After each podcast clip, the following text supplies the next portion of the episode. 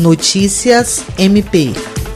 O Ministério Público do Estado do Acre, através da Promotoria de Justiça Cumulativa de Bujari, conseguiu condenação de grupo criminoso responsável por roubo que resultou na morte de uma mulher na zona rural do município em 2019. O promotor de justiça Carlos Pescador atuou na denúncia oferecida contra seis pessoas pelos crimes de latrocínio e associação criminosa. Na sentença proferida pelo juiz Manuel Simões Pedroga, publicada no dia 29 de junho, a soma das penas de reclusão impostas a cinco réus chega a cerca de 220 anos, que devem ser cumpridas em regime fechado.